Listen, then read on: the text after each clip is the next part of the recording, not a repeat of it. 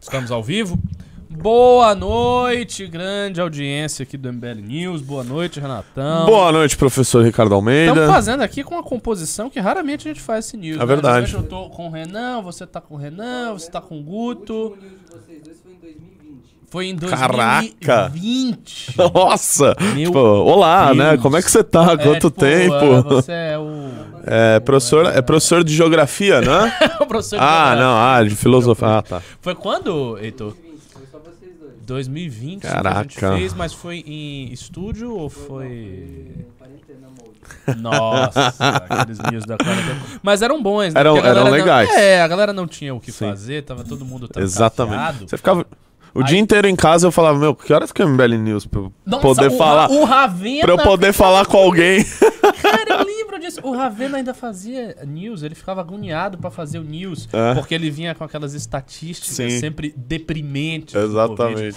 Nós tivemos, pra quem não sabe, pra quem não nos acompanhou neste período, um verdadeiro Átila Yamarino É. do Covid do É. MBL, que É. era o Ravena. É. O Marcelo Ravena vinha com todas as estatísticas, mil estudos pra dizer que o Covid era uma coisa terrível no início da É, bem no pandemia início, ainda. é verdade.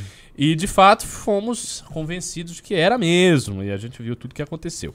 Mas, eh, sem mais delongas, Ah. hoje a gente vai fazer um programa aqui bem Sim. desabotoado. É, hoje, aliás, o Ricardo Almeida, essa composição inusitada quase, é, devido hoje ser aniversário do nosso vereador de Santo André, Márcio Colombo.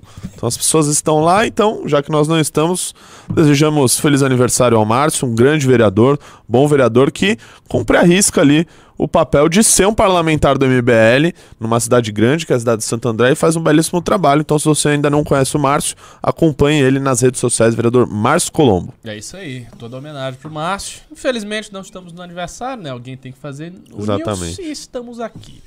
Bom, pessoal, é, esse título aí a gente colocou porque muitas coisas estranhas estão acontecendo na política brasileira, certas alianças esquisitas, notícias meio curiosas e a gente está acompanhando isso aí.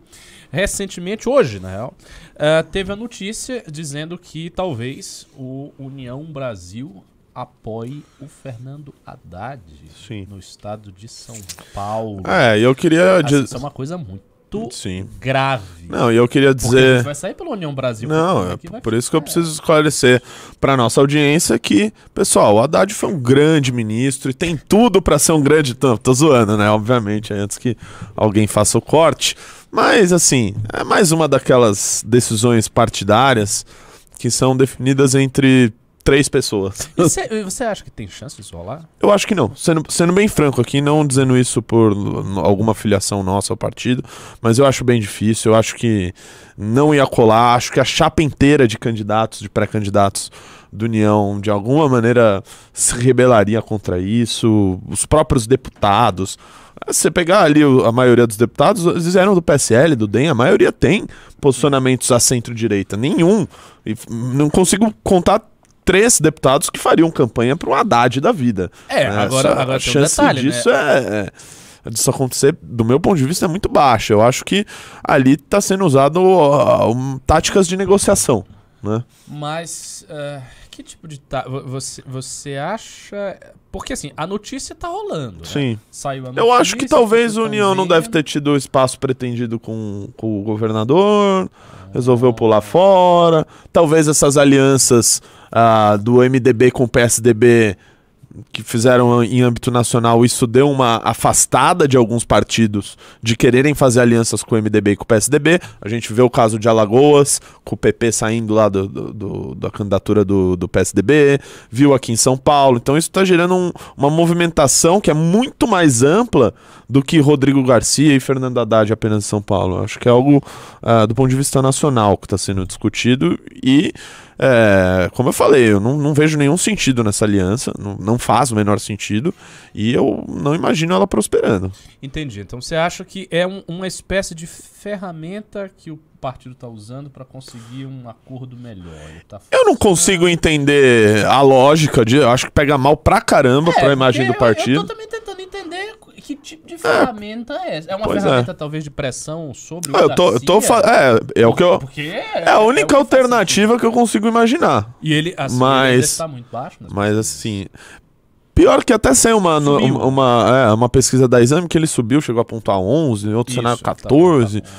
É, e eu acho que ele vai ah, caminhar, vai andar mais por estar no governo, né? Isso é óbvio, isso não é, isso é mais por análise de qualquer eleição. O Bruno Covas também, an- antes da eleição dele, ele é, tinha 6, 7%, chegou na época da eleição, é, até por ter pouca rejeição, ele foi muito bem e ganhou. E a campanha do Garcia tá acertando? Ó, eu vou Eu fazer acho- várias perguntas. Vou- Vou fazer várias perguntas pro Renato aqui de política de São Paulo, tá? algumas nacionais, mas de política de São Paulo, porque nós temos aqui a honra de ter um cara que entende disso mesmo. Eu acho que o Renato talvez seja, de todas as pessoas do MBL, a que mais entende disso. né? O Renato foi presidente do Patriota, no momento decisivo da história do movimento, onde a gente fez uma chapa que não foi vitoriosa, mas foi uma chapa que teve 10% do voto. É, eu Ele conseguiu botar três caras aqui. Enfim, então assim, ele é um cara que gosta e é antenado em todos os meandros de Alesp, de Câmara de Vereadores, ele entende tudo isso aí. Então, ah, voltando, é, você, vo- você acha que a campanha dele tá acertando, que ele tá batendo no ponto certo? Eu acho que ele começou a fazer alguns discursos que tem um pouco de vazão. Vamos lá. Ele tá disputando ali contra o Tarcísio, basicamente. O primeiro turno dele é contra o Tarcísio. Ele precisa se mostrar Sim. diferente do Tarcísio e, portanto, ah, trazer para ele esse público antipetista, ah, enfim, que tá com medo, que não quer que o Haddad volte, e para isso ele precisa se diferenciar do Tarcísio. Qual é a lógica que ele usou? É, e até é triste dizer isso, porque era a lógica da campanha do Arthur, grande parte do que está sendo falado, que é a revisão do Pacto Federativo, que é retomar um orgulho paulista, que, enfim, há muito tempo foi largado de lado. Ele começou a falar dessas coisas, começou a falar de pacto federa- federativo. E aqui eu não tô dizendo só pela pauta, porque é bonitinho ou não, mas porque isso faz uma contraposição muito clara à pré-candidatura do Tarcísio, que é um sujeito que não é daqui, é um cara que participou de um governo que boicotou o Estado, é um cara que, enquanto foi ministro, não fez nada pelo Estado de São Paulo. Então, é, se o Rodrigo quer se contrapor a ele e precisa, porque ele tá na frente das pesquisas, ele precisa mostrar que é diferente que ele. Então, é, eu já tô vendo ele ensaiar alguns discursos, como quem diz: olha, a minha obra é de verdade, eu faço obra de verdade, olha, olha tal coisa que eu fiz, olha tal coisa que estamos fazendo, olha tal coisa que vai ser entregue. Diferentemente do Tarcísio, né? Ele fala: aqui não tem obra de papel. Que é a maioria das obras do Tarcísio Uhum. né, que é uma obra de rede social. As pessoas nem fazem ideia do que foi feito pelo Ministério da Infraestrutura, mas foram inundados de vídeos do Exército asfaltando alguma rua, alguma rua achando que ele fez um trabalho que foi de fato memorável. E não foi. Todos nós sabemos, o nível de investimento em infraestrutura continua um dos mais baixos. Ele não- não fez nada demais, não tem uma grande obra. Pergunte para quem elogia o Tarcísio, fale duas grandes obras dele. Não tem. Ah, ou é uma continuação de algo que já estava sendo feito. Ah, mas ele continuou obras que estavam para. Gente, isso aí é a maior balela que tem. Todo governo pode falar que continuou uma obra inacabada do governo passado. Isso é papo furado. Então o Rodrigo ele tem que se contrapor a isso. E eu acho que ele começa a ensaiar. É claro que assim, ele é um sujeito que. Cara, o primeiro mandato dele foi quando ele tinha 20 e poucos anos, mais novo do que eu. Foi presidente da Assembleia, enfim, é um cara que tem uma história longa na política e por isso tem alguns vícios. E vícios de comunicação, vícios de ser um, um- Já dá. Pode dizer que ele é um político tradicional, porque ele está há mais de 20 e poucos anos na política, apesar de ter menos de 50 anos. Então ele tem esses vícios ainda de comunicação que eu acho eh, que ele vai ter que mudar muito. Porque o Tarcísio opera em outra lógica, Claro, que é a lógica, lógica do do bolsonarismo. Que ele ainda também tem dificuldades de entrar, de fazer um discurso mais incisivo como os do Bolsonaro. Né? Ele ainda eh, tenta ser mais político. Alguma hora o público dele vai cobrar isso. Essa, eh, não dá pra ele ficar dando entrevista falando que o Lula e o Bolsonaro são dois titãs. Por mais que seja verdade, são os dois titãs eh, dos últimos tempos, os dois maiores, os dois líderes na pesquisa, mais um cara que tá numa eleição ali, né? Se ele fosse um analista, ok. Mas isso pode começar a pegar mal com o público dele. Então os dois têm esses desafios de comunicação, por mais que eu veja que o Tarcísio esteja acertando o Rodrigo em fazer essa contraposição ao Tarcísio. Entendi. Então, assim, na, na prática, o que a gente está vendo é um esforço de definir quem, vai, quem vão ser os candidatos do segundo turno. É isso. Porque o Porque o Haddad, Haddad já está garantido. já está garantido. Ah, tudo indica que o Márcio França não deve permanecer com a candidatura dele. Por quê? O- Porque o Márcio França tá, tá relativamente. Eu- mas eu acho que começou a ter uma, um distanciamento já. O Haddad começou a largar muito mais na frente do que o Márcio.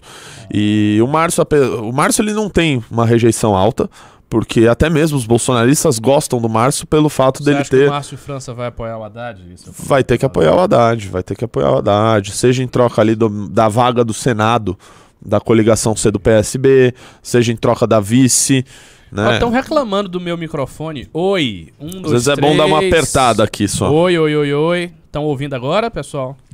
Então? Tanto é, tanto é, Ricardo, que o Haddad, também como tática de negociação, do meu ponto de vista, começou a aventar um outro nome para vice dele, chegou a falar na Marina Silva, até mesmo para quem diz pro PSB, olha, eu tenho outras opções aqui, comecem a, a se decidir logo a vir pro meu lado. E eu acho que vai agregar muitos votos a, a- a- ao, ao Haddad, vai agregar muita intenção de voto. E eu acho que a candidatura do Márcio França era uma candidatura que tinha, tem um recall, porque ele já foi governador, disputou a prefeitura de São Paulo, foi bem na disputa pela prefeitura, ficou na nossa frente, pouco na nossa frente, com muitos milhões a mais do que nós, mas um pouco na nossa frente em 2020. É, mas é uma candidatura que, quando entrasse essa briga ideológica da direita contra o petismo, ele. é, eu não vejo como ele prosperar. Eu acho que ele ia desidratar porque ele seria muito criticado pela esquerda.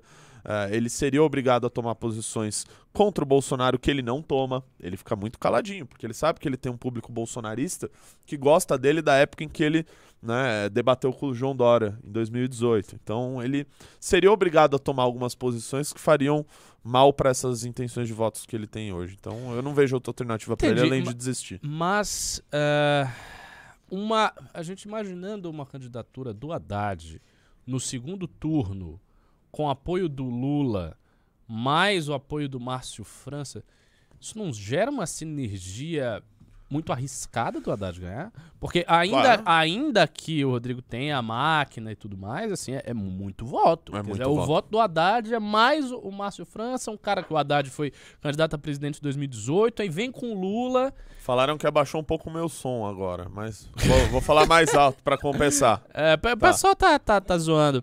Tá. Seguinte, ó, veio agora o nosso primeiro pimba. A gente quer que vocês pimbem. E, E- como todo programa que eu rosteio, a gente vai lendo aos poucos os pimbas pô, estimular Rodrigo, mais.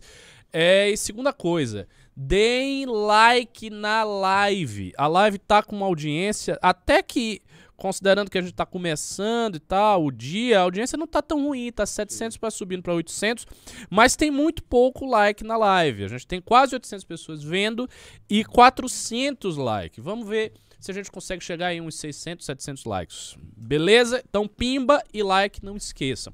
Vamos prosseguir aqui a, o- a sabatina sobre o estado de São Paulo.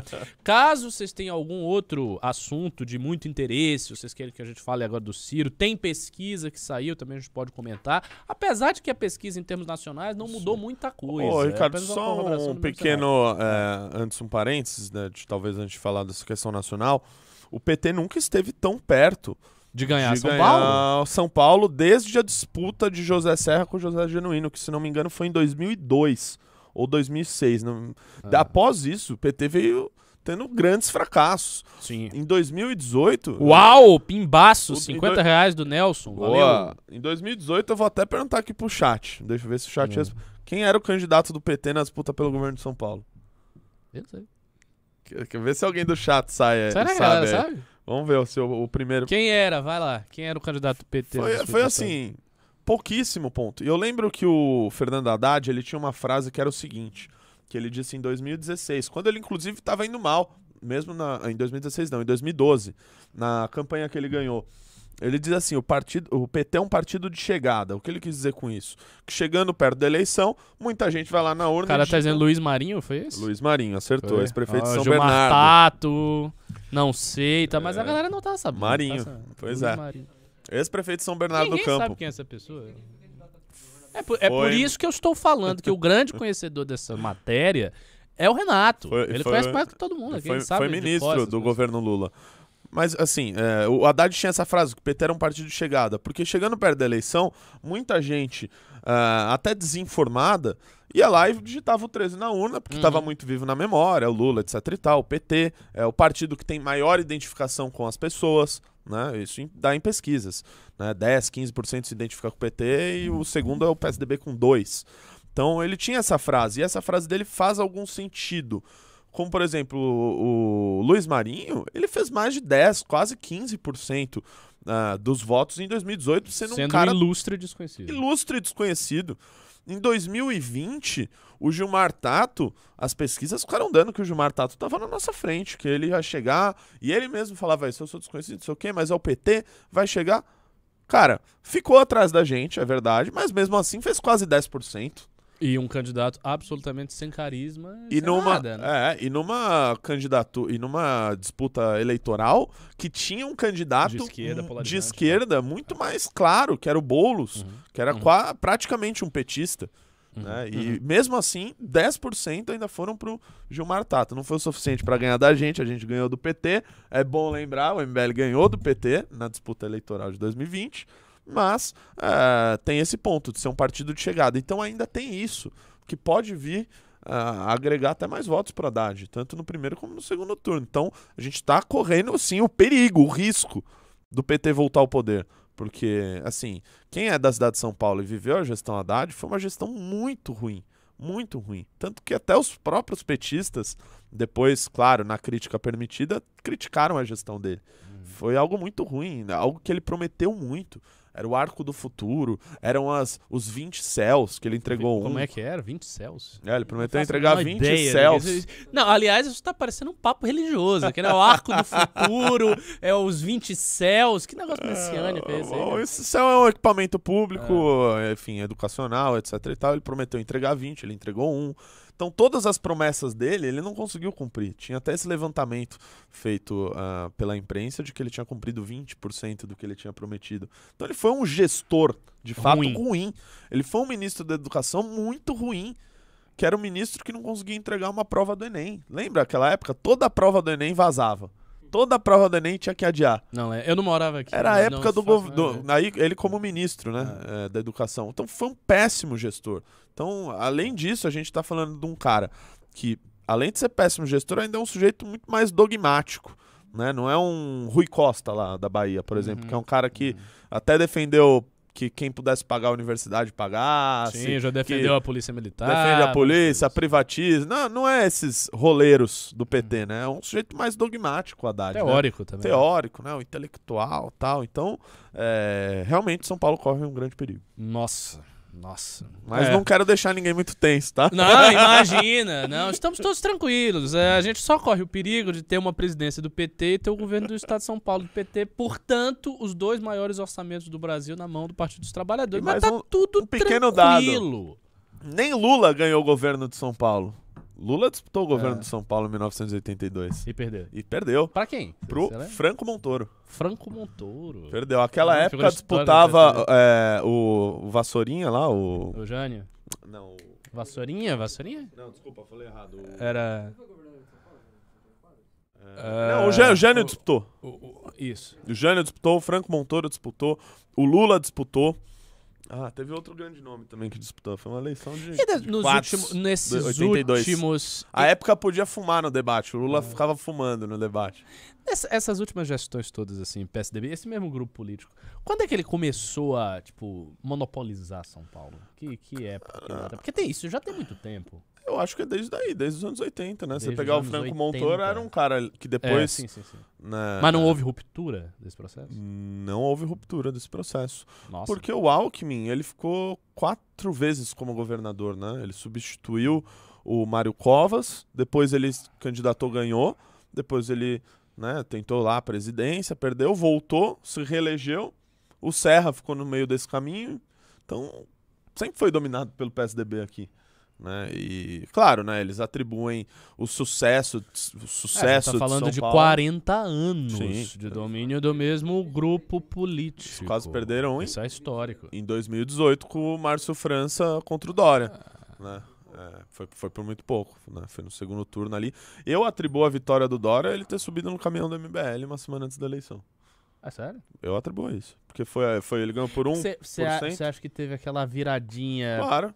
Não, não só pelas pessoas que estavam ali É, na manifestação, mas pelo que foi divulgado. Ele foi lá, subiu e ficou falando: Eu sou, eu sou Bolsonaro, sou Bolsonaro, pessoal. Bolsodória, Bolsodória. do seu est- Estamos juntos. E o outro, o Márcio Cuba, é do PT. As pessoas É, Votaram nele É, por isso. Tinha uma, tinha uma é, pelo. Aliás, falando em Dória, né, temos aqui que reforçar o comunicado que ele fez nas suas redes sociais de que ele abandonou a vida política. O Dória saiu do jogo completamente. Aliás, duas notícias para a dita terceira via.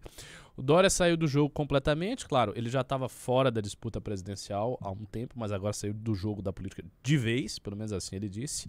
E o Eduardo Leite confirmou a candidatura dele lá no Rio Grande do Sul. Ou seja, já eram essas pessoas, Simone Tebet patinando. De fato, terceira via, pelo menos de centro-direita, de centro, ela, de- ela não existe. Aqui existe é o Ciro Gomes, mas depois a gente vai falar do Ciro. É, eu vi essa notícia do Dória eu vou confessar uma coisa. Eu achei uma- algo bem triste. Assim, eu não tenho muita simpatia pelo Dória. Eu acho que o perfil pessoal dele suscita um certo um certo distanciamento, ele é um sujeito muito egocêntrico, queimou muitas pontes na época que ele queria ser presidente a todo custo, cometeu erros ideológicos, cometeu erros na relação que havia com o próprio Movimento Brasil Livre, conosco. Mas, inegavelmente, inegavelmente, o Dória era um cara que trabalhava, que fazia e que entregava resultados. Na semana passada eu conversei com uma moça, cujo nome eu não vou citar aqui, não posso citá-la, mas é uma burocrata, uma técnica assim, da gestão público-privada, assim, já alto cargo e tal, conhece bem as coisas, e ela não é simpática ao Dória. Só que ela começou a dizer como era o comportamento do Dória nas reuniões, o que ele fazia, o que, que ele É, eu já entregou. pude presenciar. Pois é, cara. E assim, ela falou que era- foi um monte de coisa. Sim. Tipo, que tinha coisas na prefeitura que o PT Sim. legou que tava assim, um abandono, sabe? Assim, um caos, tudo, tudo não tem parâmetro, a, a parte técnica toda acabada, Uhum. gente que não sabia o que fazer nos cargos, Uhum. né? Um monte de incompetência, um, um monte de problema. E o cara chegou e ele começou a ir resolvendo, Sim, foi- apertando as engrenagens. Ele colocou de fato uma disciplina de empresário da Uhum. iniciativa privada na no domínio público, no âmbito público, que é uma coisa raríssima no Brasil. Geralmente não é isso que acontece. E ele entregou muitas coisas. Perfeito. Entregou a vacina, ele fez um- uma prefeitura que tem lá os, Oh. os seus problemas, mas conseguiu. Uhum. E o cara saiu da política. E já era. Não, é que você avalia muito bom Rafa? esse, esse preâmbulo aí que você fez sobre isso, Ricardo. Eu vou começar aqui então no meu discurso, ah, ressaltando as qualidades dele, depois vamos falar das, das críticas e, e também o fato de dele ter se afundado. Primeiro, do ponto de vista dos, dos, dos pontos positivos. O Dória, quando assumiu a prefeitura de São Paulo, ele assumiu uma prefeitura que foi gerida pelo Fernando Haddad. então é quase como você ter que participar, sei lá, de uma maratona que eu fui o vencedor da corrida na última. Você vai ganhar, que eu não sou lá o cara mais rápido do mundo. Não, tô brincando, nem me comparar com o Haddad assim não dá. Mas enfim, o Haddad foi um péssimo gestor, o Dória assumiu, pegou uma prefeitura ali muito esfacelada e ele implementou um ritmo de gestão que era um, um ritmo de gestão privada. Eu digo isso porque eu tive a oportunidade de, ah, de participar dessas reuniões de secretariado, que era algo novo, isso daí, essas reuniões de secretariado, com toda aquela mesa, uma vez isso, por né? semana, isso não existia. De fazer um trabalho intersecretaria, isso não existia. O Dória, né, por, por, por esse lado, foi um parâmetro novo criado na gestão pública. Aquele papinho, eu não sou político, eu sou gestor. Isso de fato ocorreu. Ele botou para funcionar muita coisa. Ele era um cara que falava, olha, é, que ele, bom, ele aí já nos pontos negativos, por ser uma pessoa que gostava muito de aparecer, né, de, de, de era um sujeito muito nar narcisista, ególatra, etc. Ele às vezes ia para a imprensa e falava: Nós vamos entregar, é, exemplo aqui, é, 200 escolas. Aí o secretário da educação via aquilo e falava: Eita porra, como assim 200 escolas? Não tô, não tô sabendo. Ele lá: É, vai ter que entregar 200 escolas. Para isso vai, vai ter que fazer. vai-" Então, assim, era um cara que impunha né, ali as coisas e a gente sabe que no setor público hum, não, não dá só para você pedir por favor. Uhum. Você tem que dar uma batidinha, que senão as coisas realmente não andam. Seja por eh, burocracias da própria pasta, seja por falta de vontade política. E ele impunha esse ritmo, né? Ele, quando assumiu a prefeitura, falava: todos os meus secretários assistirão Bom Dia SP às 6 horas da manhã e já começarão o dia trabalhando. E era algo que ele realmente cobrava. A gente foi. A gente é- ainda tem uma ótima relação, amigo nosso, o Paulo Matias, Uhum. que foi subprefeito do, do Dória na, na época, na- pela subprefeitura de Pinheiros, e ele falava, cara, eu ainda tenho um problema que o Dória ainda mora, tipo, na minha sub, na- no meu distrito. Então ele via qualquer coisa de errado na rua, já mandava, Paulinho, isso aqui precisa estar pro- resolvido até amanhã, meio-dia. E tinha que ser feito, que senão ele, cara, inclusive dava bronca pública. As primeiras demissões do secretariado dele foram de dois subprefeitos, foram feitos pela imprensa. Foram cobrar ele e falou: Isso não foi entregue, isso vai. Então vai, vai ter que sair o subprefeito, porque já era pra ter Uhum. feito isso. Uhum. Um lá deu uma entrevista dizendo que tava enxugando gelo. Ele deu uma comida de rabo no cara em rede nacional que ficou feio. Então ele impôs esse ritmo, trouxe essa mudança na, ges- na gestão pública, tanto que vários prefeitos começaram a imitar ele ao redor do Brasil. Não, eu sou gestor também, eu sou não sei o quê. Então tentaram dar esse salto. É, agora, é, desde 2018, do segundo turno, o Dória, ele, como bom. Ele é um, quase que um personagem, né? Ele tá sempre ali atuando tal, sempre sendo falso, cínico tal. E em 2018 ele teve que, assim, levar esse personagem dele ao máximo, que foi fazer o Bolsonaro. Uhum. A gente sabe que ele, ele sempre odiou o Bolsonaro. E ele fez. E ele fez o Ele Bolsonaro fez, assim, como poucos, né? Ah. Tanto que os bolsonaristas o acusam muito disso, de ter surfado o Bolsonaro, porque foi, que foi o decisivo pra ele ter ganho. Eu lembro só, puxando aqui uma reminiscência de uma passagem dos debates entre ele e o Márcio França. O Márcio Cuba, Márcio Cuba, Nossa, o, não, não, petista, o Márcio. França dizendo, assim, de um jeito muito humilhante. Pô, você dói, você fica colando aí no Bolsonaro, não deixa o Bolsonaro. Deixa o Bolsonaro em paz, você não tem nada a ver com o Bolsonaro, o Bolsonaro não gosta de você. É. Não, foi melhor ainda essa frase. Foi, olha, foi Essa muito- frase é. foi assim: Ô João, você não é Bolsonaro nada, você não é bolso isso, bolso Dória, você é, você é bolso seu. É. Muito boa essa frase. Márcio França é um ótimo debatedor também. Mas, entendo. Então, naquele momento ele, te- ele vestiu uma carapuça, um personagem que passou muito do ponto. E aí, logo no dia seguinte, ele já tentou, já quis começar a campanha presidencial dele. E aí, meu amigo, aí assim, quem muito quer fica sem nada. Não tava bom, parecia que não tava bom pra ele ser governador do estado mais importante do Brasil. É. né? Então, ficou É. muito feio pra ele. Agora, é, essa saída dele da vida pública, cara, se dá num, num- num jeito meio É. Derrotado. derrotado, assim, Profu- triste. Eu acho que ele de- sai profundamente derrotado. de afundamento da- dessa ideia de terceira via que ele por muito tempo tentou capitanear. Total. Né? Então, ele saindo desse jeito, voltando para as empresas deles, tendo que renunciar uma pré-candidatura que ele chegou a vencer as prévias do partido dele, Uhum, né? uhum. daquele jeito, mas venceu. E eh, ter, ter que sair assim pelas portas do fun- dos fundos, renunciando à candidatura, deve ter sido algo que eh, deve ter pego assim muito forte nele. É. Tanto é que ele não tentou eh, a possibilidade de disputar nenhum cargo. E olha, vou te falar, do jeito que as coisas estão, talvez se ele se botasse aí de candidato ao Senado, talvez até ganhasse, viu? É possível. Tu- tudo é possível, é um cara que tem dinheiro e tal. etc. governador. tudo. Vai saber. Mas, assim, nem, nem nada disso ele quis. Resolveu realmente se retirar. E, não, assim, o conjunto da obra toda é muito triste, né? Porque foi uma meteórica ascensão, jamais vista. Sujeito, em seis meses de prefeitura, a galera queria ele presidente da República. Eu lembro disso. No, no, o início, você bem falou, os seis meses da prefeitura do Dória foram dos mais transformadores que já se viu. Porque ele começou a fazer muita coisa e eram sempre coisas também de marketing, né? Muita coisa que, aliás, ele começou a fazer projetos e ele não conseguiu dar continuidade, o que depois fez com que a imagem dele fosse muito ferida perante o eleitor paulista. Isso. Exato. Isso, tá- e assim, isso aconteceu. Agora, no início, no início, assim, ele chegou, os primeiros meses, foi um assombro. Foi, um assombro. Era o período que o MBL o convidou para Congresso Nacional nosso. Dória foi Congresso Nacional do MBL. Era um período que, assim, é- era realmente uma estrela em ascensão, uma coisa meteórica. Aí É o uma- negócio foi arrefecendo, teve esse lance, que eu acho que foi o mais determinante, da ambição excessiva Sim. dele, assim, uma, uma sanha muito exagerada de querer ser presidente a todo custo. Ele não fez um trabalho lento e gradual, que eu Sim. acho, por exemplo, que é uma coisa que o Assemineto está fazendo.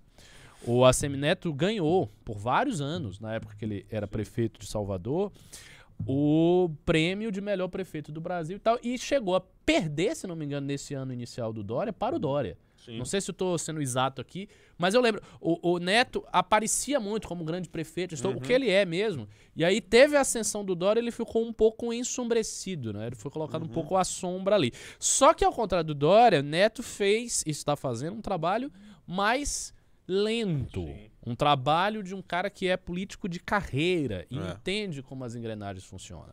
Então ele foi prefeito, ele foi prefeito pela segunda vez, ele colocou o sucessor dele com mais de 70% dos votos, ele agora vai sair para governo numa eleição que o PT também não tem ninguém. Não tem um ninguém. ilustre desconhecido cujo nome eu nem sei. O PT tá assim Tá acabado. muito forte ele.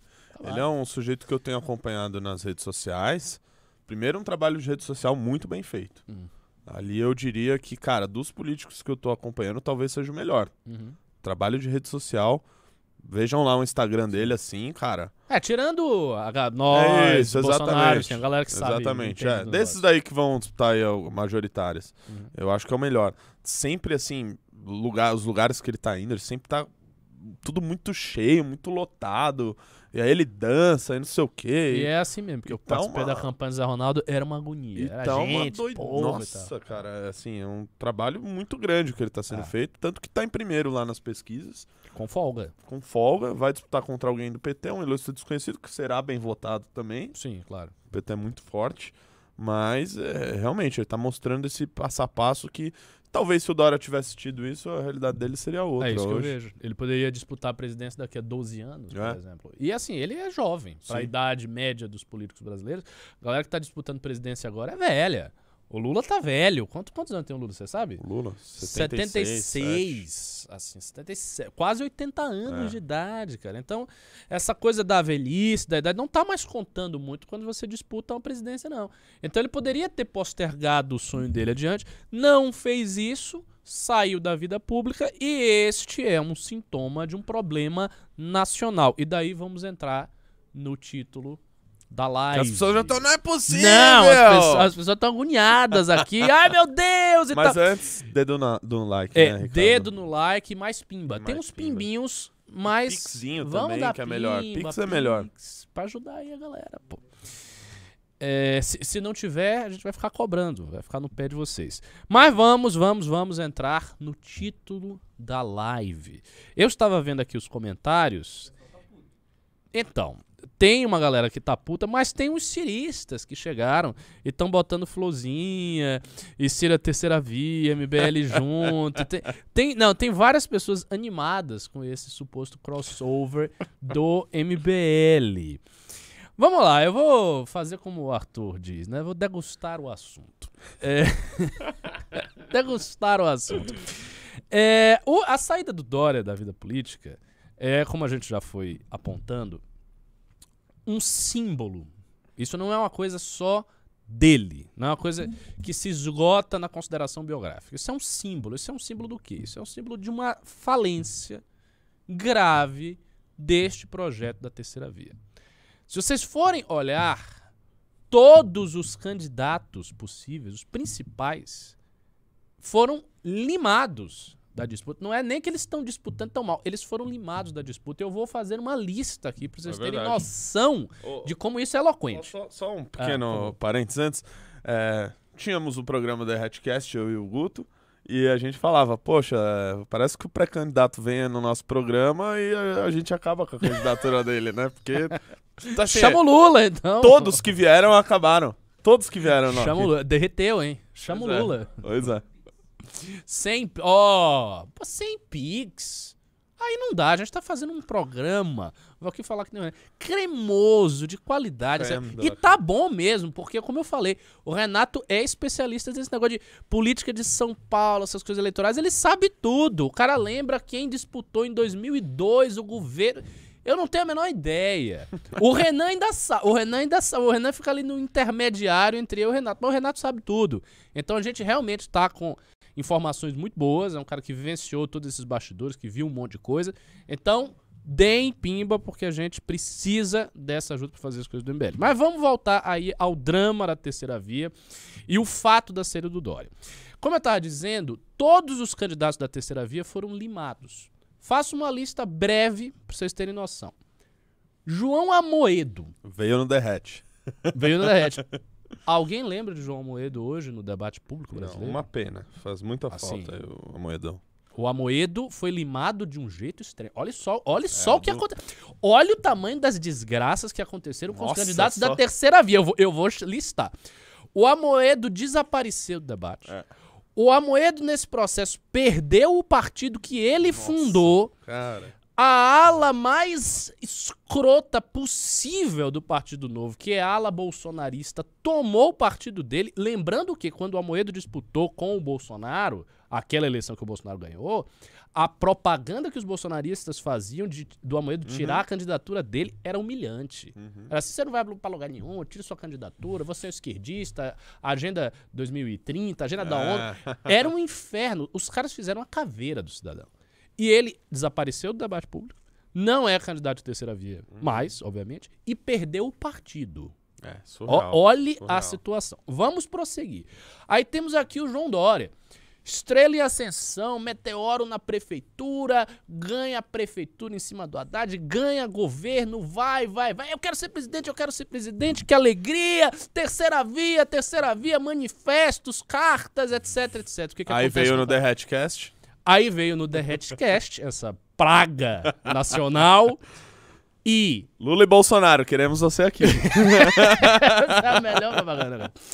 E é limado da disputa presidencial, vai desaparecer do debate público É. e sai da vida política. Segundo o cara que foi destruído. Vamos lá, vamos lá. Caraca! Eu ia chamar, velho. Oh, meu Deus, por É, favor. Renato, deixa eu fazer uma pergunta. Meu Oi. primeiro news foi com esse Você, você é o Mick Jagger da política? Cara, fiquem bem perto de mim aqui, ó. você é o Mick Jagger da política. Tá aparecendo, né? Eu e o Guto somos os Rolling Stones da. É, você é o Mick Jagger da política. O cara Tem vem mais. no seu programa e morre. A, a lista é maior, a lista é maior. O Moro, por exemplo, ele preferiu nem vir, mas só da proximidade que eu já tava com ele já foi o suficiente. Pois é. o Moro, só, É. desculpa. Ah, não, não, não, fale, fale. fale. O, o Moro, eu fiz uma apresentação pra ele sobre o plano de governo do Arthur Duval, Por que, que você fez isso? porque, porque eu tava Você vendo. destruiu o cara nesse processo. Porque tava, Renato? eu tava Ah, vendo que tá. na- nas agendas ele tava com um discurso muito desalinhado. É. Aí eu falei, precisa estar mais alinhado. Fiz a apresentação. O que aconteceu alguns dias depois, nem uma semana depois. Bom, Vocês viram. e, bom, eu já tenho uma conclusão aqui, né? Se a gente não conseguir emplacar nessas eleições, a culpa é do Renato e a gente vai fazer Por outro um lado, eu sempre estive ao lado do Arthur, do Rubinho, Oh, do eu Roy. sempre estive ao lado do Arthur. Nas eleições. Deu muito bem. O Arthur ficou muito bem. Isso. Eu sempre estive do lado do Arthur. Que maravilha! Ei! Nas eleições, nas eleições. Mas voltemos, eu, eu tô fazendo minha lista. Então, o Amoedo foi destruído. É. O Dória saiu da vida política. Aí tem o, te- o terceiro, Sérgio Moro. Sérgio Moro, Sérgio Moro, grande esperança brasileira. Ele vai chegar dos Estados Unidos pra resolver, vai no Congresso do IBL, é terceira via, vai, vai. O que que acontece com o Moro? Campanha com dificuldade, não emplaca, começa a ser perseguido por todos os lados, sai da disputa presidencial e hoje se tornou que é um cabo eleitoral do Bivar? Não, sei lá o que ele vai. Ele vai anunciar amanhã, né? Ninguém sabe. Então fazer, assim, mas. já era. Ele pode até se eleger pra alguma coisa, mas assim, ele não tem, ele realmente perdeu a aura e tal, o palanque é derrubado. Ainda teve esse- É. Sérgio Moro. Aí eu vou contar um quarto caso, porque não que esse seja presidente, mas era o caso do governo, pra candidatura ao governo. Arthur Duval. É. Arthur Duval tava no time da terceira via. Tava montando palanque no segundo maior orçamento do Brasil e no estado mais importante da federação, no estado maior, mais populoso, é que é São Paulo. O que, que acontece com o Arthur Duval? Áudio lá na Ucrânia, desastre pessoal, depressão, problema de toda sorte, é atacado por todos os lados, o palanque dele é derrubado e ele é caçado e sai, E pelo menos formalmente, da vida E eu pública. falo que ele só foi Claro. pra Ucrânia por causa que do meu crescimento nas redes sociais durante a guerra. Isso animou eles, tal, pô, legal, tal. E os caras foram lá. É, Então, e- talvez seja culpa minha. esse cara, é, vo- você realmente é um pé frio do caralho, viu? Cacete, velho. Puta. Nossa, a gente tá, a gente tá Teve, chegando... aí teve outro, teve outro, realmente teve é outro que veio no Derrete. Eduardo Leite. Nossa, é isso. Quatro, vamos para o quinto. Ó, e quem assistiu aquele Derrete, eu falei pra ele, você vai perder as prévias. Falei no Derrete. É. vamos lá, vamos para o quinto. Eduardo Leite. Grande esperança, vai conseguir unificar o partido, vai para as prévias e vai arrasar. Perde nas prévias, é derrotado de uma maneira um tanto quanto humilhante. Não consegue seguir a candidatura dele e agora vai ter que se contentar em ser Tem- tem candidato mais um. a governo do Rio Tem Grande. mais um. Tem? Quem é? Ah, mais um que ousou falar comigo no Derrete, cara. Agora Luiz já- Henrique Mandetta. Nossa! Quando veio aqui ainda era um Cara, dos eu- nomes. Eu, eu já Nossa, eu já tinha esquecido Pois do é. Mandê. Você vê a situação no meio. Sexto. Sexto cara. Sexto cara da terceira via que é esmagado. Mandetta. Ah, Ele chegou a ser o, o político mais popular do Brasil na pandemia. Quem é que lembra do Mandetta? Ninguém. Ninguém. Ninguém. Surreal. Eu já tinha até esquecido que O, o o único que veio time. que tem a pré-candidatura, o cara até mandou um pimba aqui, é o Luiz Felipe Dávila. Mas que Por também enquanto. tem zero, menos 0%. Por enquanto, daqui a pouco acontece alguma Menos zero não desgraça dá, com tem ele 0%. aí, um escândalo, sabe, sei lá o quê, e o cara se dá mal. Mas assim, a gente fez uma lista aqui de seis, seis políticos É. vinculados à construção da terceira via que foram destroçados. Eles se reuniam antes, né? É. O que que eu acho? Aí eu vou falar uma crença. Eu sou uma pessoa religiosa, como vocês sabem. Eu tenho uma cosmologia tradicional e enxergo as coisas de uma, de uma certa maneira, assim, um tanto quanto exótica. Eu acho que, de fato, não o Renato, obviamente, mas que algum, de alguma forma essa ideia de terceira via, ela está obstaculizada. E De teve, uma forma assim metafísica mesmo. Não, não vai. Tudo que está sendo feito em termos de terceira via não está dando certo. teve até o Alessandro Vieira, que você colocou como um nome, depois ele se filiou no PSDB pra apoiar o Dória. Exatamente. Ah, é? Ah, é verdade. Ele foi apoiar Vieira. o Dória, o Dória É. caiu, ele cai junto. Sétimo. Nós temos sete pessoas. E é por isso, por este motivo, por esta razão, que nós iremos apoiar o Ciro Gomes. E ele vai no The Redcast. Ciro Gomes, queremos você aqui no Derrete. Não, a gente tá zoando, pessoal, pra vocês não fazerem cortes e tal. Assim, não existe. Não Já foi. existe. É, mas isso é só, ó, é só botar no contexto aí que é uma piada.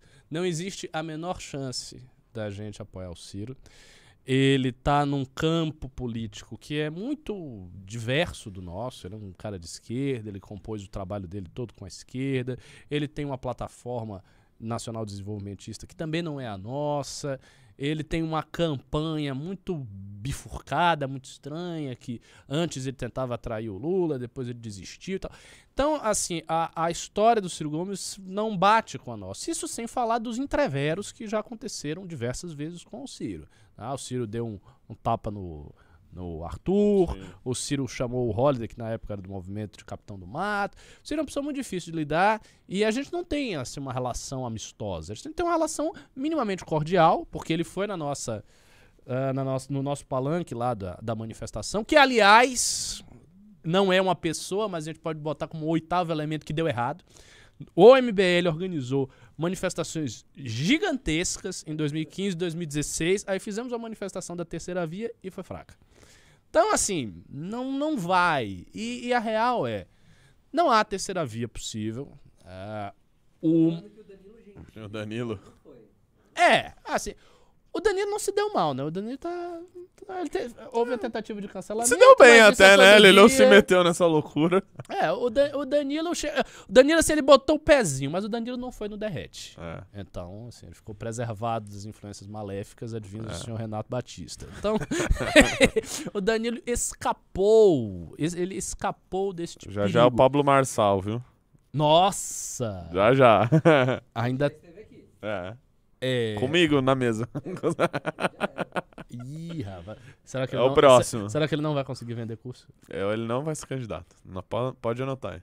É, até. Eu quero ver se vai acontecer uma coisa além. Tipo, se ele vai vender o curso, ele não consegue. se vai Não sei. Flávio Rocha. Ah, mas o Fla- Não, mas Flávio Rocha é mais, é mais old school, né? E o Flávio uma Rocha declaração tá de uma sapiência, assim, jamais O que foi que vista. ele disse? Que ele falou, olha, é, taxar as grandes fortunas diminuiria des- as desigualdades, mas empobreceria os ricos. Pô, eu li aquilo e eu falei, ah não, velho, eu não quero ver rico mais, não. É. Pô. É, é aquela coisa, né? É, é a profunda empatia da elite Sim, brasileira, sim, sim. do Paulo Guedes. Exatamente. É um pessoal Onde já que se viu, hein? Gosta do povo. Isso assim, empobreceria olha o os povo bilionários, né, cara? Foda, velho. Nossa, assim, é uns comentários tão burros que eu até olho e você, você para e pensa, caraca, velho. Esse cara tá do, tipo, ne- nesse tema eu tô concordando com ele, né? Claro, não, não com esse argumento, né? Mas com a. Puta merda. Você até para pra refletir na vida nesse momento. Mas aí você vê que é só mais um idiota, como tantos outros. É, então assim, não vai rolar isso de apoio ao Ciro. Isso foi apenas mais um da longa lista de clickbaits que o sempre faz e que vocês sempre caem porque vocês são ingênuos e a gente sabe manipular vocês muito bem. mas foi, foi um clickbait para realmente vocês virem assistir a live, mas a live foi muito legal, essas análises da situação de São Paulo, o nosso panorama da terceira via dos heróis caídos, sabe? A gente Sim. fez uma espécie de mausoléu O dos pessoal heróis ainda me caídos da lembrou aqui terceira que o Rodrigo Maia veio no Derrete. Hoje ele não é candidato a nada. Nossa, é verdade, é Cara, eu não tava percebendo o quão tóxico Quão danoso, é o né? derrete. Meu, ainda Por bem que acabou, porra cara. acabou. Que acabou, Graças a Não cara. faça isso mais Pois nunca. é. Pelo amor de Deus. Tem uma empresa, sei lá, 12 Sei. anos de idade. Ele já faliu, tá. É, Ele já faliu. Não, né? é, provavelmente, cara.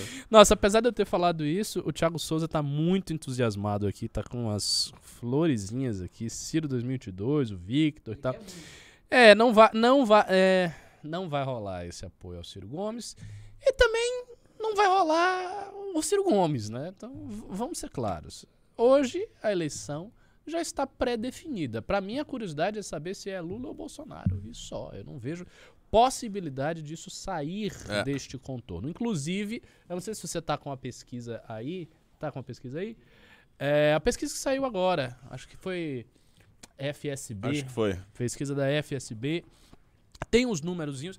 Não muda muita coisa. Assim, não, não temos uma grande surpresa com essa pesquisa. Mas antes da gente falar da pesquisa, vamos comentar, você disse que você está sabendo, um assunto que bombou nos últimos É. tempos, a questão dos indígenas. É, cara, do. Foi, do, foi na verdade do, do, do Eu confesso que eu não desaparecimento. tô sabendo de nada. Bom, desapareceram dois, dois, duas pessoas, um indigenista e um jornalista. Uhum. Esse jornalista ele fazia matérias para grandes jornais internacionais, para o New York Times, etc e tal. para o The Guardian, inclusive, se não me engano, ele até chegou a trabalhar no The Guardian. E ele estava fazendo, enfim, em busca de fazer matérias aí, né? Sobre a Uhum. região amazônica, sobre essa questão do garimpo ilegal, etc e tal.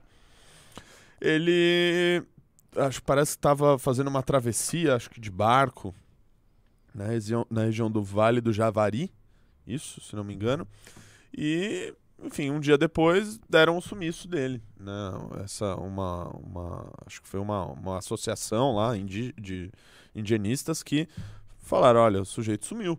E a gente ficou aí, a Polícia Federal, aí entrou todo mundo, o Exército, a Marinha, a Aeronáutica, entrou o Brasil inteiro pra achar onde é que tá o tal do Bruno e do Dom Philip. Acho que É, é Dom esse. Phillips. Isso. Pra achar onde é que eles estavam e ach... tiveram a primeira pista ontem, que tinham achado pertences pessoais de um deles. E hoje começou com a notícia de que, olha, acharam um estômago, né? Como é que é? Acharam um estômago. Um estômago. humano. Nossa. Pois é, é tenso o negócio. Aí depois parece que acharam os corpos dos dois. É, eu cheguei a ver alguma coisa que tava amarrado numa, É, Eles foram árvore. desventrados? É, provavelmente. É o que tudo indica. Claro, é, os corpos a família já deu, que é do deles, etc. Parece que vai passar por uma perícia, Meu alguma coisa do Deus. tipo, mas é assim, um assassinato, dois assassinatos sinistros, brutais.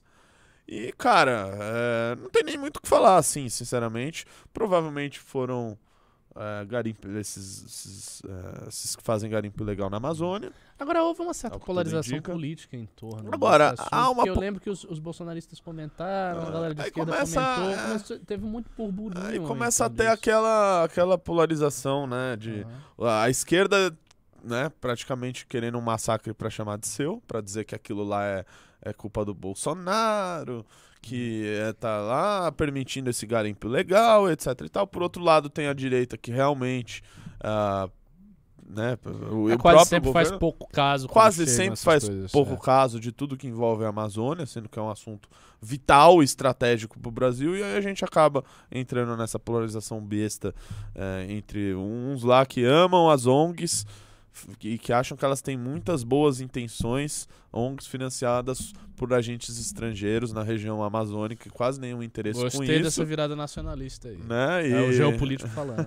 Ah, e, e por outro lado, é o- a direita que de fato cuidou muito mal do, do meio ambiente durante o governo do Bolsonaro. É, teve uma certa complacência com o garimpo ilegal, tanto que é que o ex-ministro Salles é investigado justamente por isso. Então a gente acaba entrando nessa discussão e, cara, não falando do real problema. Duas pessoas morreram, algo que foi brutal. O Brasil inteiro passou a, né, os órgãos, é, a Marinha, o Exército, etc., a buscar essas pessoas. A gente não né, acaba saindo dessa que foi um brutal assassinato para ficar nessas discussões bestas. E o que falta de fato ali na Amazônia é de fato vigilância, policiamento, para não acontecer esse tipo de coisa. É, E, pro- e- e também né, acabar com esse discurso da esquerda e dos zongueiros que acham que é, bah, deixa aí do jeito que tá, tá, que a gente vai tocando e as coisas não são assim. É, eu acho que falta, sobretudo, uma coisa que o Beraldo sempre fala quando ele faz as análises dele. Falta projeto. O, o- o Brasil é um país de extensão territorial muito ampla e um país muito complexo, desigual, como todos vocês sabem. E falta projeto, falta ter projeto para as coisas. Por exemplo, a região norte. Qual é o projeto brasileiro para a região norte? Ah, é a, Não manu- tem. A última é. coisa que eles fizeram foi a Zona Franca de Isso que Manaus, falar. que é um negócio meio meia boca. a né? manutenção da Zona Franca de Manaus, que é uma, assim, uma bobagem, né, do Só ponto isso. de vista Não econômico. tem mais nada. mais nada. Mais nada. E assim, o Beraldo ilustra isso com muitos dados que eu não vou saber aqui reproduzir de memória, mas ele fala que o Amapá tem potencial, que não sei quem tem potencial. e. E isso tá lá na região norte. E a região norte é justamente a região onde há a floresta amazônica, que é o bioma de maior diversidade É, biológica do mundo e não tem projeto, já a que tem- nação, tipo, Já que tem muito nacionalista aí na, tá na live, eu até falei com o Bisoto lá numa live que eu fiz com ele. como é que foi a live? Foi muito legal, foi muito É. boa. Segundo ele, foi a maior audiência do canal dele. Olha só. Tá? Mas É. Porque a Bom, minha agora, superou. eu tenho, agora eu tenho Só que a do Beraldo teve mais acontecer Aí eu, eu falei pro, pro. A gente falou um pouco disso. Falei, cara, já que ele ia entrevistar o Elcio no dia seguinte, eu falei, fala pro Elcio falar do nióbio que tá sendo roubado lá em Roraima. A gente tá perdendo recursos minerais, de fato, que estão indo pro espaço. E o Bolsonaro falou tanto desse E tá maldito. mesmo, né? E o Bolsonaro não faz nada. Ele falou tanto desse maldito nióbio do grafeno e a gente não fez absolutamente nada com relação a isso. Nada. Vamos lá. Vamos pra Vamos pra pesquisa. pesquisa. Última pauta de hoje, antes da gente ler os pimbinhas. Ah, Bom, essa pesquisa não tem grandes novidades. O que, é- o que ela faz, exatamente, o que ela faz é corroborar, reafirmar as tendências que já estão dadas em inúmeras pesquisas. É. Bom, né, o André Janones não foi no Derrete, né? Ainda não. Mantenha ele distante do programa. Mas vamos, vamos ver. Esse é o primeiro turno que é o estimulado. dar um ou é zoom ou- Esse- não, esse é o estimulado. Eu sei que esse é o estimulado. pra, sei lá, a gente botar mais pro meio. É. pra É, eu não- ficar eu não muito sei, atrás tá- de mim. Pra Não dá, mim né? tá muito claro, assim, tá tão claro que eu acho que as Aê, pessoas não estão conseguindo enxergar. Não- bom. Aí, agora ficou bom. Vamos lá. É. Lula 44, Bolsonaro 32, Diferença de 12 pontos percentuais. Ciro 9, Muito diferença. Simone Tebet, do Tebetaço aí com 2. 2%. André Janones E 1, 1%. Felipe Dávila 1, aí temos o grande Jo- José Maria Weimael, um É. democrata monstrão, com 0. Vera Lúcia com 0, É, Sofiama velho. PCB com 0, É, Bivar com 0, Você junta ali Uni- a terceira via, dá Leonardo uns 4%. Pericles, 5%. zero. Não, não, não. a grande Vera Lúcia, que segundo os institutos de pesquisa apontava 2% para prefeita de São Paulo e o Arthur só apontava 1. não, não me esquecerei disso. Vamos ver. Na, na espontânea, a diferença é de quantos por cento? A diferença é de 11%. Estimulada Espontânea, 12, Lula espontânea, 40, Bolsonaro 29, Ciro 11%. 3. É, porque o, o Ciro é muito menos conhecido do que esses dois. Agora, isso pro Ciro não é ruim. Isso pro Ciro não é ruim. É, ele tá se Porque- consolidando ali como. É, e assim, quando ele começar a campanha, obviamente, a taxa de conhecimento do Ciro vai aumentar. Só que eu vi uma outra estatística recente, que eu- até um amigo meu de muito esquerda, extrema esquerda, me mostrou. A rejeição do Ciro cresceu muito. A rejeição do É. Lula ficou mais ou menos estável. A rejeição do Bolsonaro ficou mais ou menos estável nos últimos É. tempos. E a rejeição do Ciro subiu. Sim. Então, Que assim, é, ele tá. Ô, ô, Ricardo, e é o que acontece, querendo ou não, com qualquer pré-candidato que se põe aí, comece a bater nos dois. Exato. Porque, infelizmente, a mentalidade outro. do brasileiro é, isso, é um, é outro. O sujeito entrou ali na corrida, o Dória mesmo, que a gente falou. Uhum. Começou a bater no Bolsonaro, foi moído pela essa turba que quer o Bolsonaro. Sim. O sim. Ciro, a rejeição dele tá subindo porque ele está sendo destruído pelos petistas. Essa Exato. que é a verdade. Exato. Está sendo Você viu o destruído. debate dele com o Greg? Vi, vi, assisti inteiro. É, foi. Foi? assim, ele não foi bem no debate. Ele ficou bem. No final, do meio pro final, eu acho que ele, come É. Ele que é um começou bom a recuperar. debatedor. Mas o, ele, Mas tava, o- ele tava numa posição muito delicada, ele queria muito. falar de tese, mas o Gregório do Vieira tava. Não dá. E é difícil você, assim, né? putz, debater com um humorista Muito ali, difícil. né? E o, o Gregório, é, ele é. Não, É. não, e eu ia inclusive elogiar ele, que eu acho ele um dos poucos caras engraçados. É? Eu acho ele Não engraçado. acompanho muito, não. Mas, Agora, claro, assim, é um militante de primeira. E quando ele põe a militância à frente do humor, fica uma bosta. Como a maioria dos últimos, ele já foi engraçado. Mas é difícil você debater com humorista. Imagina, é, o Ciro ali, que é um sujeito tudo sério, olha esse seu protonel liberalzinho, querendo debater com o cara, e o cara ali tirando onda, zoando. Ficou. é, Tava numa situação complicada, né? Mas assim, é o que eu falo. Quando eu vejo esses erros do Ciro, eu falo, qual a alternativa que ele tinha? Não, não tem. É Ah, realmente muito difícil Mais ou ali. menos. a- Eu, eu acho assim que retrospectivamente, agora não, mas retrospectivamente ele tinha. Sim, sim, tá. A grande alternativa dele nos anos anteriores Tá. era Não, ter sim. isso, era ter desistido da tentativa desesperada, infundada e sem sentido de cativar o apoio do Partido dos Trabalhadores.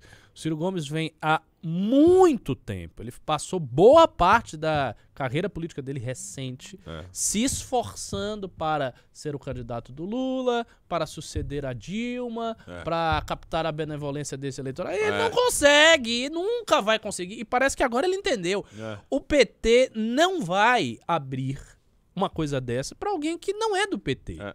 Não, isso, isso, isso é- não, vai acontecer. Mas assim, é impressionante que um cara velho na política como ele não tenha se apercebido disso desde o princípio. Sim, porque assim, sim. mim, tava óbvio que isso ia acontecer.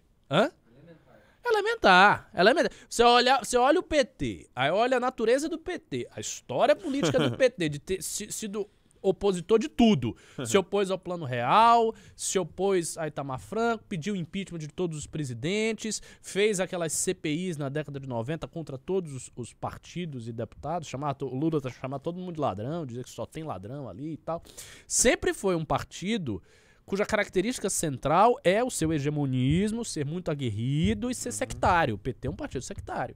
O PT nem sequer abre o espaço para o PSOL, que é um partido bem mais próximo da base ideológica dele do que o PDT do Ciro. Aí o Ciro olha pra isso, ele vê essa história e não, ele fica imaginando, não, porque o PT vai me dar uma chance. Cara, tá na cara que não, não, não faria isso. Se ele tivesse ido pra um outro caminho, desde Agora anos não atrás, tem. tá- agora já era. Entendeu? Agora não tem né, jeito. É, É. pra esquerda o Ciro é direita. Pois é. E, E, agora, agora, tá cada se vez mais. consolidando. Cada vez mais. Tá se consolidando. Ah, vamos ver Agora, um o movimento que eu vejo, Ricardo, Ah. eu vejo muita gente do nosso campo que estavam com a gente nessas últimas batalhas aí dos últimos tempos pensando em votar no Ciro. Aqui. No chat. Até o amigo nosso André Guedes, No chat. no chat aí. Ah, vamos lá, vou fazer aquelas enquetes. Bote um se você não vota no Ciro de jeito nenhum e bote dois se você está cogitando, pensando em votar no Ciro. E dedo no Um, like se aí pra gente subir de mais de mil likes dois, aí, se galera. você cogita, você acha possível e tal. Vamos ver. Tô curioso pra ver isso aí. Um, E- é, um é se cogita. Não, um é você não vai. Um é não não vai vai, de jeito nenhum. E dois... dois- é se cogita. Ó, já começou meio equilibrado. Já começou meio equilibrado. E esse é um, um, um chat do MBL, não é um chat do PDT. Assim, eu o, acho que o o dois- um, não, um ainda tá ganhando, mas o dois Dá, tem. dá pra fazer Tem enquete bastante, aí, tem bastante. de fato, aquela enquetezinha de verdade? Ó, tem bastante. Cara, tem, ba- tem, tem bastante, você tá vendo? É. Agora, esse, esse Tem raciocínio. muita gente que, pelo que eu entendo aqui, não, não gostaria, né? Mas cogita. Mas cogita. Pra não... Esse raciocínio tem. Ótimo. Esse raciocínio tem o seguinte. E eu não julgo, porque o que que, até- o que que os partidos aí da terceira via te entregaram de opção? O tebetaço? Pelo amor de Deus. Bom, eu no meu caso pretendo anular o voto. É, Tem- Desde o primeiro turno. do- dois fundamentos para isso acontecer. Primeiro, a natureza do projeto do Ciro, ela é um pouco. Sim. É, como é que eu vou dizer? Ela tem um gancho com uma certa mentalidade do brasileiro, porque é um projeto nacionalista que se apresenta como patriótico, que se apresenta como um processo que um projeto que olha para as causas do social, que Uhum. supostamente resolve problemas estruturais que o Brasil Uhum. tem. Então há uma atração por conta disso. E o segundo motivo é o desespero mesmo, que é um Uhum. motivo determinante. É tipo, ah, não tenho que- em quem votar, ai meu Deus, eu não quero nem Lula nem Bolsonaro, eu odeio Lula e Bolsonaro, então vai o menos pior aí, É. que é o Ciro, e empurra ele pra, pra frente. Agora, essa opção do voto do desespero é uma opção assim, que o MBL nunca mais vai fazer isso. Nunca mais. Porque a gente, de alguma maneira, fez isso em 2018. A gente já sabia que o Bolsonaro era um cara complicado, tinha uma certa noção, mas como estava diante do PT e Bolsonaro, aquela opção terrível, a gente fez uma espécie de apoio a partir do desespero, que foi o apoio de 2018 e que não rendeu em nada. Na, na- Uhum. na- na prática, a gente teve que romper logo em seguida, teve que fazer meia-culpa, saiu meio queimado. Até hoje, os nossos adversários Totalmente- levantam o estandarte e dizem: Ah, vocês apoiaram o Bolsonaro. Então, então não, fa- não faremos mais isso. A gente- É. Se a gente for apoiar, é por convicção alguém. É... Ó! Nossa. Sim, tá ganhando, né? 53. Caramba, de 324 votos. Nós estamos falando aí de 15% da nossa audiência. 15% da nossa audiência está declarando apoio no Ciro. É, oh, como não? Então. Ah, um pouquinho mais, obrigado, né? Quase 20, né, Heitor? É isso aí. Então, é o que eu tô falando, 15%. É mais ou menos isso. É, mais ou menos isso. Faz, faz a conta que vai ver. Tem isso. Sei lá, tem 13, 14%. Tenso, alguma tenso. coisa. Mas não julgo, galera. Ah. Não, não é a minha opção. Mas. É. Foda, hein? É, Tem o, o Marcos Marinho tá dizendo, para, vocês chamaram os ciristas com esse título e tal. É, chamamos alguns ciristas, mas não rolou só isso não, viu? É muita gente que acompanha nosso trabalho aqui desde sempre. Eu vejo alguns nomes similares ao que eu tô vendo sempre quando eu faço news. Então tem sim essa interseção e eu acho que ela se deve sobretudo ao fato do desespero eleitoral. É, vamos ler os pimbas agora? Bora lá. Ah, não. Tá comigo, né? Pimbas e Pix. Peraí, peraí, peraí, peraí. Ainda é momento de mandar Pimbas e Pix. É, e teve até uma certa quantidade, hein? Começou meio assim fraquinho, e depois deu uma, uma animada. Célio Opezzo, dos 5 reais. Simone disse que ela e Ciro estão do mesmo lado. O que isso quer dizer? Que quem está do mesmo lado? Ela, a Simone, Simone? Tebet e o Ciro. Você viu essa declaração? É, eu não duvido também de rolar uma união aí de- deles Ah. também. Hum. Sinceramente, eu não. Porque assim, a Simone, ela tem ela não um. tem chance por si. Não, e ela tem um ponto favorável à construção de qualquer aliança. Por quê? Porque ela não tem ideia nenhuma. Qual que é a ideia dela? Melhorar o Brasil. É, é, Uma pessoa que é tem um abstrata, discurso né? desse, sinceramente, pode, pode participar de qualquer candidatura. Vamos lá. Jeca Tatu doou 10 reais. Pode apostar, o Haddad não ganha. Só na hipótese de ele ter uma votação muito grande na Grande São Paulo. O interior, depois de uma febre de PT dos anos, no começo dos anos 2000, horrorosa, não consegue boa votação. É, esperamos. É, eu também acho muito difícil. É, pelo histórico e etc e tal, mas, né, tudo é possível, cara. Querendo ou não, o Márcio França quase venceu o Dória. e tudo ele, é ele não era o PT, não tinha é rejeição ah, de grande parte da direita, mas era o candidato apoiado pelo PT no segundo turno. e quase levou. É, Manizanon deu um pimba aqui, nada constrangedor, de 59 54,90. Hoje a lindeza do Ricardo está de frente para mim, mas com os bíceps divos, não aparente. Impressionante como é lindo e gostoso de qualquer jeito. Agradeço a preferência, a gente sempre se esforça para estar agradando o chat de todas as maneiras, e é isso aí. Felipe Donadi deu 5 reais. Dória jogou pérola aos porcos. A direita brasileira preferiu se abraçar a Jair Bolsonaro que se afundem junto com esse Titanic. É. É, esse cara está chateado com a direita brasileira. Também estamos. Grande né? Felipe Donadi. Cosmonáuticos dos 5 reais. Amoedo perdeu porque tinha cabelo demais. Político que é político fica calvo em um ano de política. Verdade. Amoedo precisa ficar mais calvo e raivoso. Basicamente, ele está pedindo para o Amoedo se transformar em Renan Santos. Exatamente, exatamente. Que, aliás, quase foi presidente do Brasil, né? Quase foi candidato a presidente do Brasil. É, Pena che- muito grande. Chegou um pix aqui. Gosto da crítica do MBL ao liberalismo, mas isso deve chegar aos núcleos candidatos que têm um discurso muito parecido com o novo. Isso mais no sul. Olha só, Giovanni, isso é uma coisa de construção. E assim, a gente também não faz uma crítica tucura ao liberalismo. Nós somos liberais. O MBL continua sendo um movimento liberal, embora tenha uma visão do liberalismo que é mais pragmática, que está cada Sim. vez mais próxima do gestão, ah, da gestão, até porque nós temos hoje uma experiência de mandatos. Exato.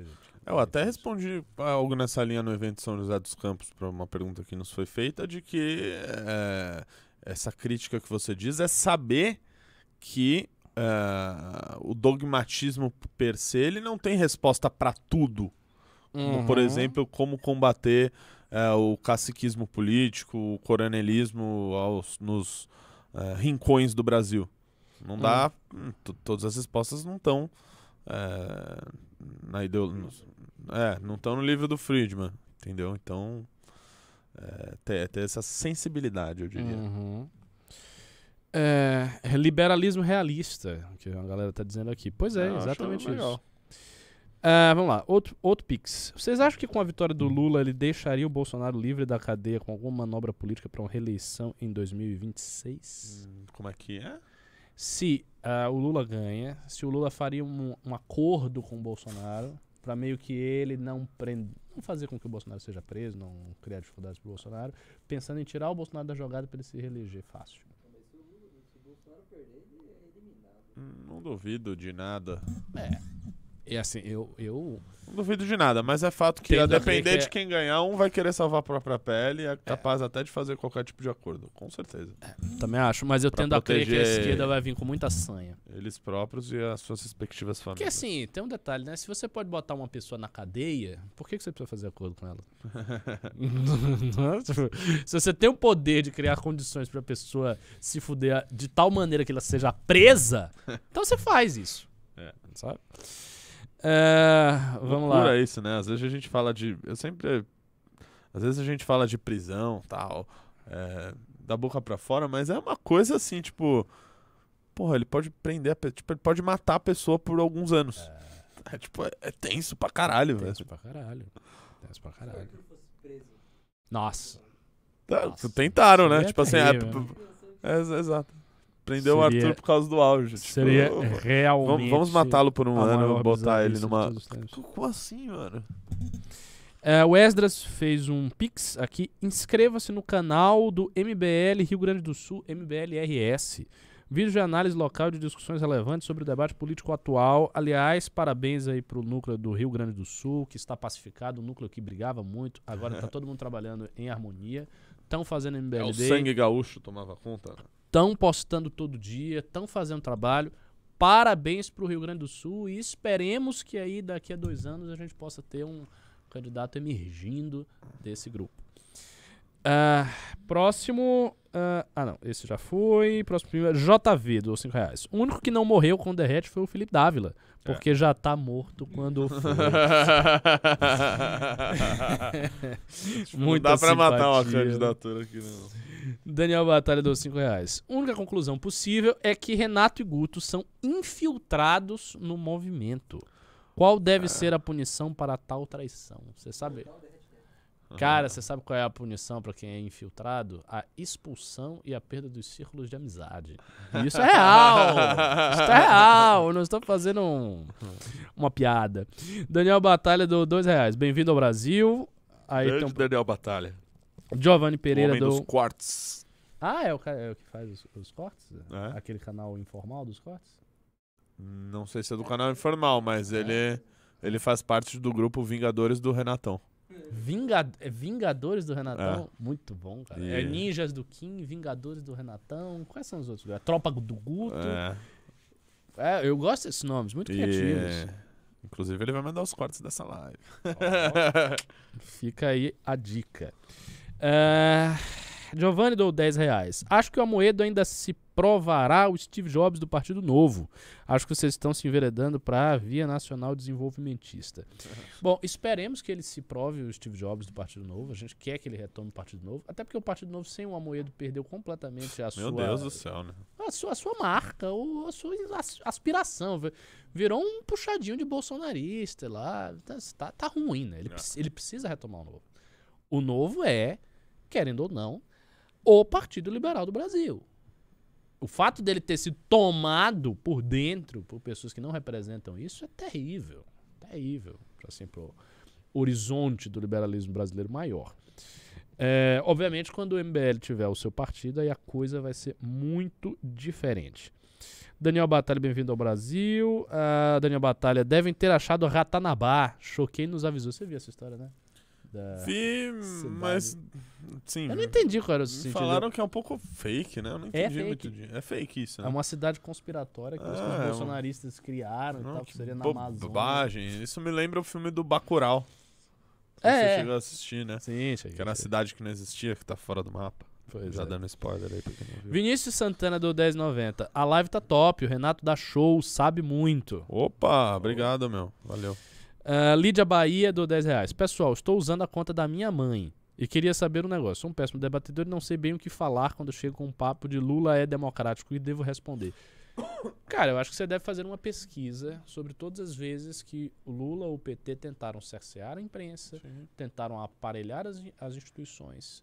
E aí você tenta, elogiaram e apoiaram ditaduras socialistas ao redor do mundo, especialmente na América Latina, e tem uma lista. Eh, Você pega no Google, vai Um- anotando, tal, decora e você argumenta. Lista negra do PT, de, É. de perseguição a nomes que.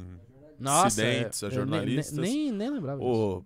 Só perguntar se um, demo- um democrata financiaria, não só apoiaria, apoiaria e financiaria uma ditadura como Cuba, que mata e persegue pessoas. Pois é, A relação com as Farc, tipo assim, a lista é longa. lista longa. Então acho que eu iria pra essa linha. Velber Pacheco Martins, dos 5 reais. Não sei como meu pastor e outros bolsonaristas acreditam tanto nas obras do Tarcísio. E alguns ainda não enxergam a corrupção do Bolsonaro. Pra mim, cara, É. tem duas explicações aí. A primeira é interesse. Talvez não seja o caso do seu pastor, Uhum. que é uma, enfim, uma acusação forte pra dizer, ah, o seu pastor tem isso. Mas tem um outro detalhe, tem uma outra coisa, que essa é legítima, real. Como o Bolsonaro tem posturas que são inegavelmente conservadoras nos costumes, e ele tem uma aproximação objetiva para com o movimento evangélico, os evangélicos se sentem representados por ele. Isso acontece. É. Entendeu? Do Tarcísio, pergunte, diga pra ele te falar três obras do Tarcísio aqui no, no estado de São Paulo. Um bom Ah. desafio. Um bom desafio. Tá? Vamos lá. Ah, a balsa de acesso. Ah, meu irmão. É, uma balsa. É, tipo, sei lá, a rua. Não. Daniel Batalha do 10 reais. Temos que parar com esse papinho de votar no menos pior. Enquanto não tivermos um candidato com um plano que realmente apoiamos, é nulo. Parem de cair em papinho de coronel patrimonialista. 100%, cara. A gente tem que focar no que interessa ao nosso projeto, ao que a gente está fazendo. Que hoje é o legislativo, entendeu? Se fosse o executivo, tá, poderia, mas não é. Não tem, então assim, nem, nem precisa ficar perdendo tempo, sabe? Querendo, não, vamos nos esforçar. Se for fazer pra quê? Esforçar pra ajudar o projeto dos outros, um projeto que é antitético ao nosso, que no fim das contas o cara nem vai nos reconhecer, ainda vai tentar nos perseguir depois. Você, ima- por exemplo, imagine, o MBL vai, o MBL apoia o Ciro.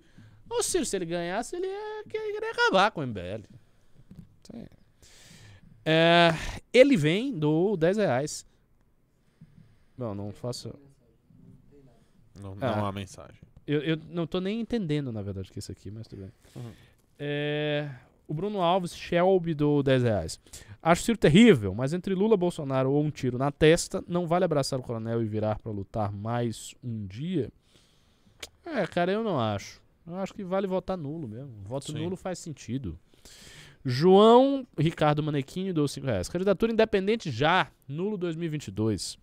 Cosmonautas deu 5 reais. Cara, meu medo é que a esquerda planejará para o MBL caso ganhe.